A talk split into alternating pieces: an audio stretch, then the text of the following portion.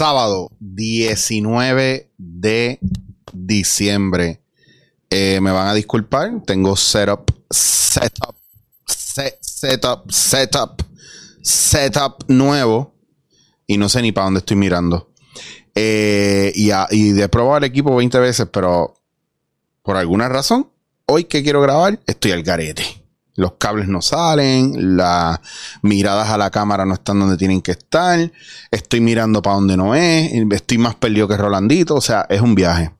Bueno, señores, ya estamos a la idea. Eh, viene Navidad, viene despedida de año, viene Reyes, y eso se va así. Son unas Navidades bien diferentes, bien raras. Van a ser lo que usted quiera que ellas sean. Van a ser buenas si usted lo decide, van a ser malas si usted lo decide. Eh, y hoy voy a hablar sobre lo que me dé tiempo porque tengo mucho material. Pero honestamente no sé, como en cualquiera de mis episodios, no sé hacia dónde va esto. Eh, yo empiezo a hablar y me inspiro y me envuelvo y sigo. Y eso es sin fumar y sin nada, porque yo no, yo uso cannabis medicinal solamente en las noches cuando quiero dormir. Yo no, yo trato de no grabar, bueno, mis cosas, yo nunca he grabado una, ¿verdad? En un viaje de, cannabis medicinal. Eh, porque lo uso expresamente para los dolores y para dormir. Pero me voy en unos viajes como si estuviera. Y creo que podemos jugar un poco con hablar de del perro de arriba y el perro de abajo. El perro de arriba y el perro de, de abajo. Porque traigo esto este tema, más que todo, yo creo que quiero traerlo con relación a. Es lo más cercano dentro de lo que estoy estudiando y pues quiero compartir, ¿verdad? esos descubrimientos con ustedes. Y lo traigo a colación para que ustedes entiendan, el perro de arriba prácticamente es todo lo que es juicio, ¿verdad? Y el perro de abajo es todo lo que es boicot prácticamente. Entonces, es una manera también de mostrarles a ustedes cómo, cómo a veces nos comportamos según los ideales que tenemos y según lo que está en nuestra cabeza. Por ejemplo, el perro de arriba, ¿verdad? Eh, es cuando tenemos esta mentalidad de juicio de lo que debemos ser, de lo que tenemos que ser, de lo que deberíamos estar haciendo o lo que llaman en terapia gestáltica o gestal los imperativos proféticos, que es cuando, por ejemplo, los padres de uno dicen, ah, con esa actitud nunca vas a tener pareja, ah, con esa actitud nunca vas a lograr nada en la vida, o sea, ya están predestinándote, ¿verdad?, al fracaso o al fallo, ¿verdad? Y es de la manera que nos crían eh, mayormente eh, toda la vida. Y tenemos el perro de abajo, que es el de los boicots, el boicoteador, el la víctima, el impulsivo, el manipulador, el que eh, todo le da pereza, el que deja todo para lo último. Entonces daban en la clase, ¿verdad? Estábamos hablando de, ¿verdad? Esta gente que se castiga porque el perro de arriba empieza a joder con esta pendeja de lo que tú se supone que hagas, que es lo que a veces ustedes hacen o nosotros, me voy a incluir obviamente porque yo no estoy exento de esto, pero me encanta hablarles a ustedes como si estuvieran frente a mí pero yo no estoy exento de estas cosas. Eh, cuando ustedes van a las redes sociales, ¿verdad? Y van con esta actitud del perro de arriba, de escribirle a la gente y decirle que están mal porque ellos tienen que pensar de X o Y manera. Y una de estas cosas es, y yo creo que es de las más importantes, eh, la que me llega a mí constantemente, esta cuestión de cómo se supone que sea el amor, cómo se supone que sea el compartir, cómo se supone que sea, ¿verdad? Eh, esta manera de yo expresarme o presentarme hacia los demás. Entonces eso hace que, que la situación realmente se complique porque no te permite desarrollarte, pero también está el, el boicoteador, que es el perro de abajo, que es el, el, que es bien impulsivo, que es el que se hace la víctima, que es manipulador, ¿verdad?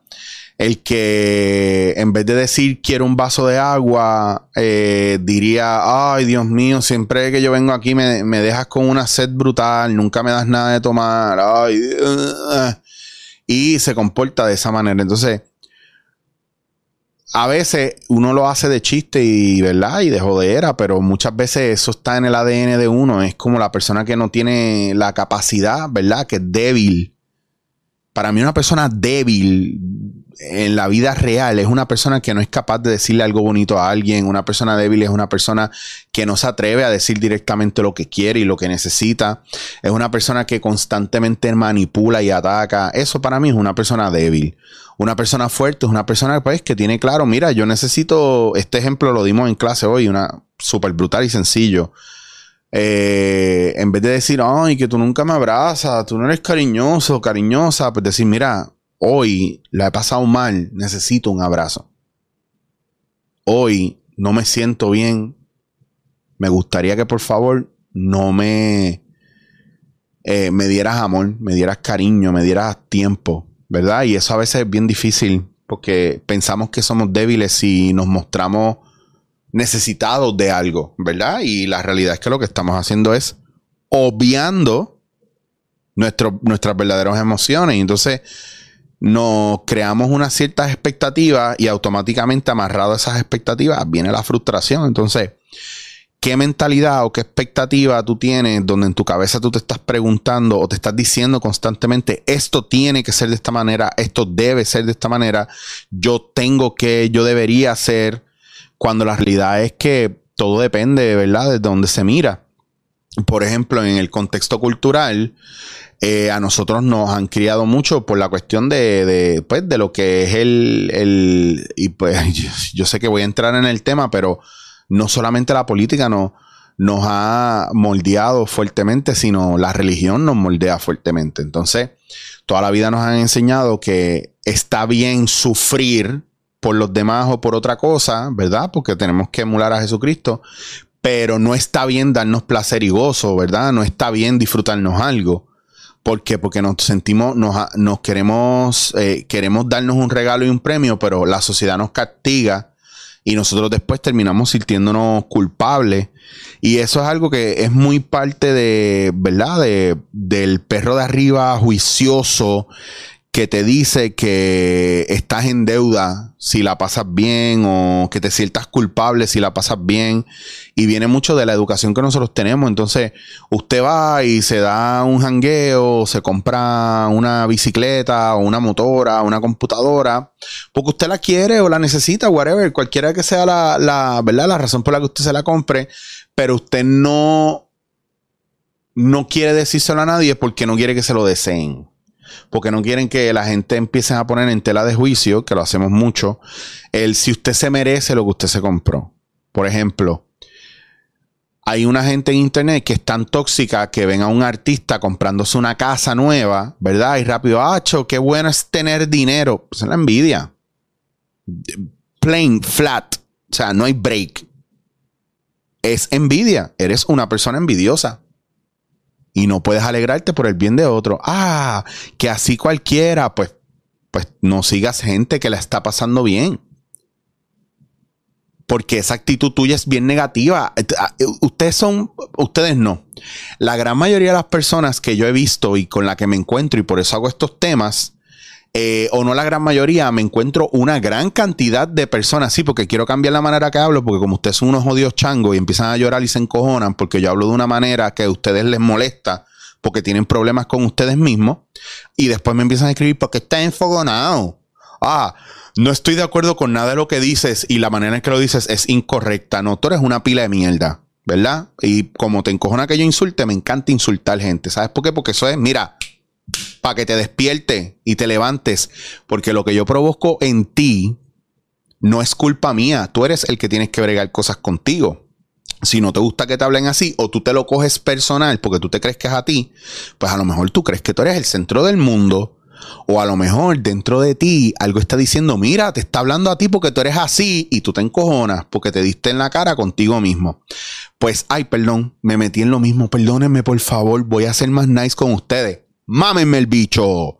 Cuando usted esté de esa manera, usted lo único que tiene que hacer es mirar para adentro y ver qué usted tiene que hacer para cambiar esa actitud que usted está teniendo, porque el problema no es la persona que se está comprando una casa nueva, usted no sabe lo que esa persona pasó y usted está contaminado por el perro de arriba que le está diciendo lo que debe, tiene que hacer, pero más que todo lo está poniendo en una deuda emocional con usted mismo y con el otro, porque usted se siente que no es capaz de llegar al lugar del otro. Pues ese es parte de los juicios que hace el perro de arriba que lo pone en competencia con los demás y lo pone a juzgar a los demás, pero sobre todo a usted mismo. Ah, que eh, entonces el de abajo viene y se suma. Mira qué cosa con esa polaridad, como se complementan. El de abajo viene y se suma y dice, ah, yo nunca voy a poder tener eso porque yo sí tengo que trabajar fuerte y empieza la víctima a hablar. Ah, yo que me he sufrido tanto y estos artistas que de la noche a la mañana se hacen un dinero. Mire, señor, señora. Esa gente también se jode como usted trabajando. Lo que pasa es que se jode de otra manera ellos no tuvieron miedo de seguir su arte. Y el que usted crea que es una mierda o no, son otros 20 pesos porque ellos se están saltando. ¿Y usted qué está comiéndose la mierda ahí? Entonces, hay una cosa bien importante en el proceso de polaridad, es que cuando usted no se da cuenta y usted quiere vivir en este jodido positivismo falso, yo no creo planes B y C, porque si no estoy cancelando A, eres un bruto. Eres un bruto. Lo tienes mal. Y mientras más estés en negación, más duro te vas a caer. ¿Cuántos de ustedes se escocotaron cuando vino la pandemia y al sol de hoy están en una frustración cabrona y están en una depresión cabrona? ¿Por qué? Porque se pintaron un mundo que no era, porque no vieron las posibilidades de fracasar y de caer y de joderse. Ver posibilidades de fracaso, de caerse y de joderse y de que algo pueda salir mal, no es ser negativo, es ser realista. Ser negativo es decir todo el tiempo, yo no puedo ser negativo es decir sin saber, emitir una crítica sobre algo. Eso es ser negativo. Ser negativo es una persona que simplemente dentro de sí no se siente capaz y no se ve capaz. ¿Por qué? Porque aparece el perro de abajo y el perro de arriba y se enredan a pelear y a ver quién puede más el uno con el otro destruir, ¿verdad? al ser humano que está ahí teniendo conflictos, ¿verdad? Porque tiene una programación de carencia. Pues, les voy a dar un ejemplo. Cuando usted dice, Acho, a ver si me pego en la lotería. Ah, los ricos son unos huele bichos. Todos los ricos tienen que pagar. Cabrón, usted está alejándose de las posibilidades de ser rico. ¿Por qué? ¿Por qué? Contéstelo usted mismo. ¿Por qué? Porque como usted va a ser rico si usted odia a los ricos. Doesn't it make sense? ¿No hace sentido? ¿O no? ¿O no? Para ti no hace sentido. Hace un sentido cabrón. Es una jodida contradicción. Olvida, la ley de la atracción se fue para el carajo ahí. Entonces, es bien importante que ustedes estén claros con lo que tú estás haciendo el día a día. Mira, eh, hay una película bien nítida que vaquea esta cuestión de lo que es el punto de vista, cambiarlo. Por ejemplo, si usted lleva toda la vida viviendo en Puerto Rico, usted y usted tiene una manera de pensar que es bastante densa y negativa y usted de los que critica a todo el mundo, eh, es porque o usted cree que se lo sabe todo y no sabe un carajo, es porque usted ha vivido una vida falsa viendo videitos de YouTube y no ha salido y no ha viajado. Ah, que, ah, tú estás hablando así porque tú has viajado y claro, así cualquiera, porque si tienes chavo, mire, yo he viajado sin un peso. Y yo siempre que viajo, viajo para trabajar. O yo justifico el trabajo para darme unas vacaciones yo siempre busco que haya un guiso con esas vacaciones que yo me quiero dar. Pues yo me muevo. Y el yo haber visto mundo me ha permitido a mí, me ha dado la oportunidad a mí, ¿verdad? De ver el mundo de otra manera, no de pensar que porque yo soy puertorriqueño yo me la sé toda y el mundo es como los puertorriqueños digamos. Pues no.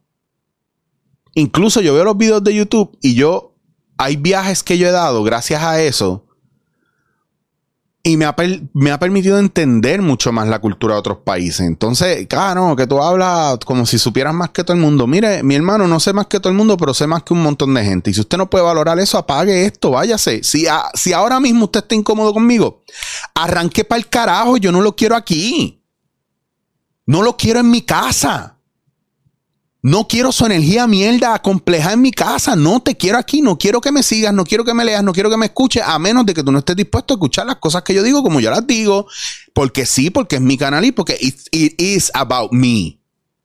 Cuando tú quieras hacer algo diferente, ten los huevos y ten los cojones de abrir tu propio canal y di las cosas como te dé la gana y no me invites, no lo quiero ver y no te lo voy a criticar, no me interesa ver tus videos para criticarlos, para darte una opinión.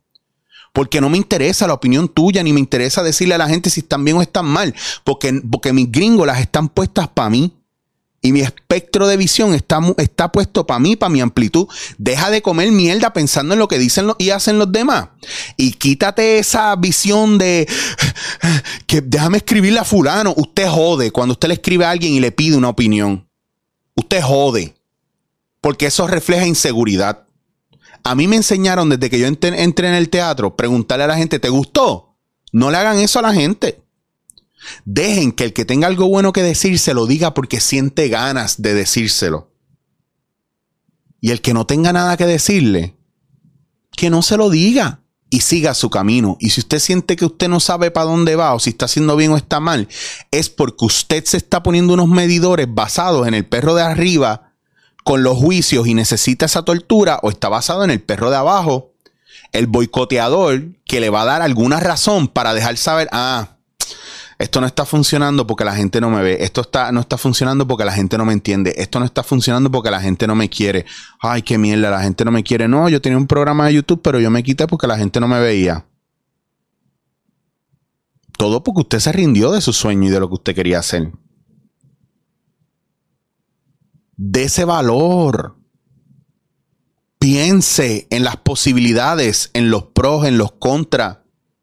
De cuando acá ser analítico de cuando acá querer tener una estructura o una estrategia está mal. ¿De cuándo acá? Tenga cuidado que eso no sea una excusa para usted no hacer nada.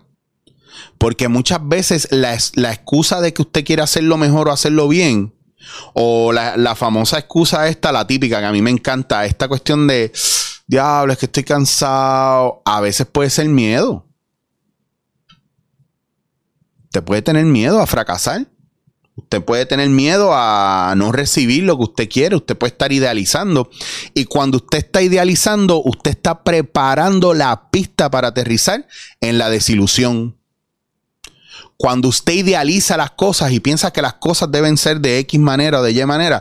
Yo tengo compañeros en la clase mía que ellos ah, montaron ayer un pollo cabrón hablando de que la clase no era como ellos creían que iba a ser, que era bien densa, que la gente a veces no hablaba, se quedaba callada y un bien cabrón.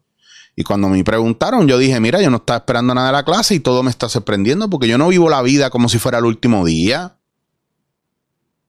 Yo no, vivo la, yo no vivo la vida poniéndome estas odias metas inalcanzables basado en lo que mi familia quiere pensar de mí o lo que ustedes piensen de mí.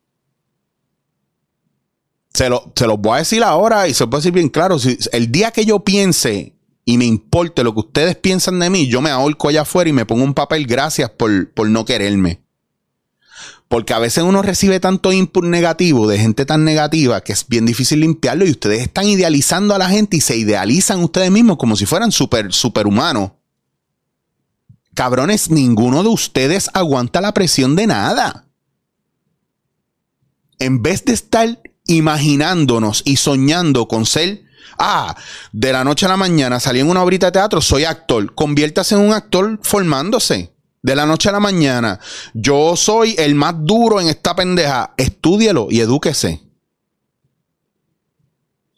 El problema que hay aquí es que todo el mundo quiere ser el más, el más, el más, el más duro, el primero en, el, el nuevo en, y no, no saben una puñeta porque no miran para atrás y porque sus bases y sus fundamentos son una mierda. Entonces, ¿qué pasa? Que el más que quiera aparentar fuerza, a la hora de que pasa lo peor, se escocota. Y no se levanta. Cuando yo escucho gente que va con esta pendeja, no, yo soy un hombre empoderado, yo soy una mujer empoderada, empoderada, y a la primera que le hace el novio a la novia, destruidos por meses porque no pueden bregar porque el novio o la novia los dejó. ¿Dónde está el empoderamiento ahí? Señores, estamos viviendo en una mentira constantemente. Vamos a analizar, vamos a mirar para adentro. ¿Quién domina mi vida? ¿El perro de arriba, el perro de abajo? ¿O estoy súper balanceado? Yo no quiero leer ahí.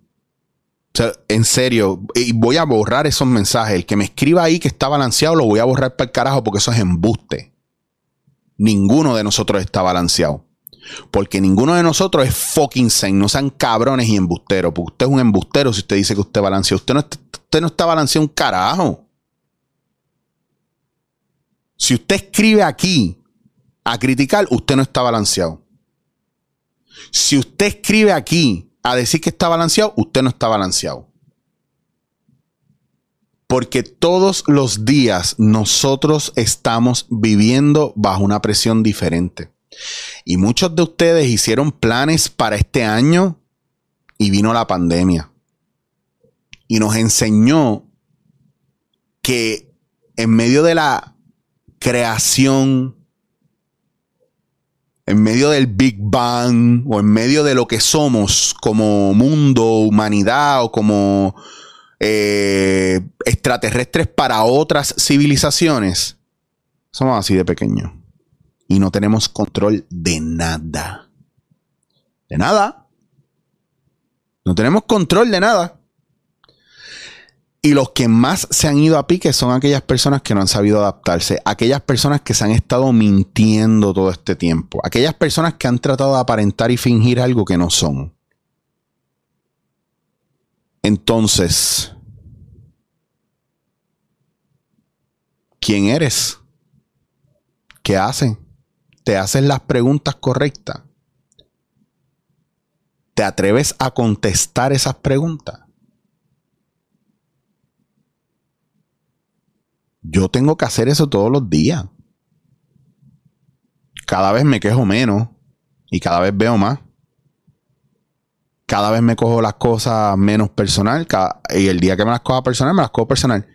Porque ustedes saben, aquí hay una pendeja bien cabrona y es que, mira, les voy a dar el ejemplo de Jekyll and Mr. Hyde. En Jekyll and Mr. Hyde, las polaridades que hay de Dr. Jekyll siendo el, correcto, el científico, el educado, etcétera, son todas esas cualidades o esas, esas cosas que son positivas en el ser humano. Que usted piense como que son positivas, valiente, valeroso, inteligente, ¿verdad? Y, y, y Mr. Hyde es literalmente eso. Mr. Hyde es lo oculto, la sombra de la que se habla en la terapia, psicoterapia gestalt o gestáltica.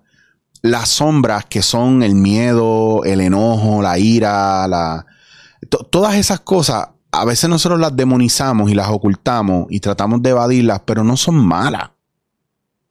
Son parte de nuestro proceso de desarrollo psicológico, emocional y, y a veces no logramos las cosas porque nos dicen que está mal. Si nosotros pasamos por ese proceso. Si usted cuando era pequeño tuvo un familiar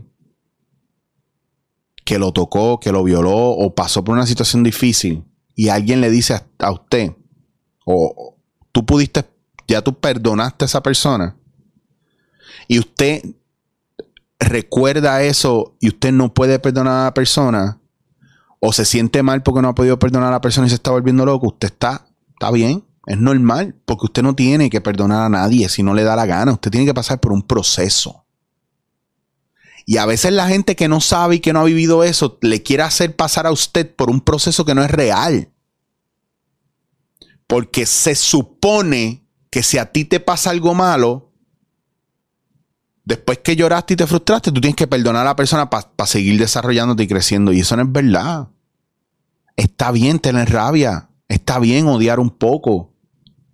Ustedes le quieren, le, quieren huir a las emociones y por eso se encojonan conmigo. Porque yo soy pasional, emocional. Y hoy día me atrevo a ser así porque cuando yo era más joven yo me callaba todo y me dolía la espalda, me dolía la cabeza, me dolía el cuerpo, me dolía la vida, todavía me duele. Pero ahora es por otras razones, no porque psicosomatiza y escondo lo que siento. Deje de estar escondiendo las emociones y deje de querer, deje de estar queriendo legislar por encima de las emociones de los demás. No sea tan pendejo, tan pendeja. ¿Quién carajo se cree usted? Y si usted es cristiano de verdad y conoce la Biblia, usted sabe que usted no puede venir a tratar de sacarle la paja del ojo al compañero, ¿verdad? o decirle que se saque la paja del ojo cuando usted viene, tiene una viga cruza en el ojo. O vayamos, ¿verdad? A ese momento en la Biblia donde Jesús dice que el que esté libre de pecado tire la primera piedra. Porque usted, ¿con qué derecho usted se atreve a juzgar? Que esa es mi jodida pelea, que de repente somos tan buenos cristianos que estamos juzgando a todo el mundo a diestra y siniestra y diciéndole por el poder de Cristo lo que nosotros sabemos que, tenemos que, que, tiene que hacer la otra persona, pero no nos miramos para adentro.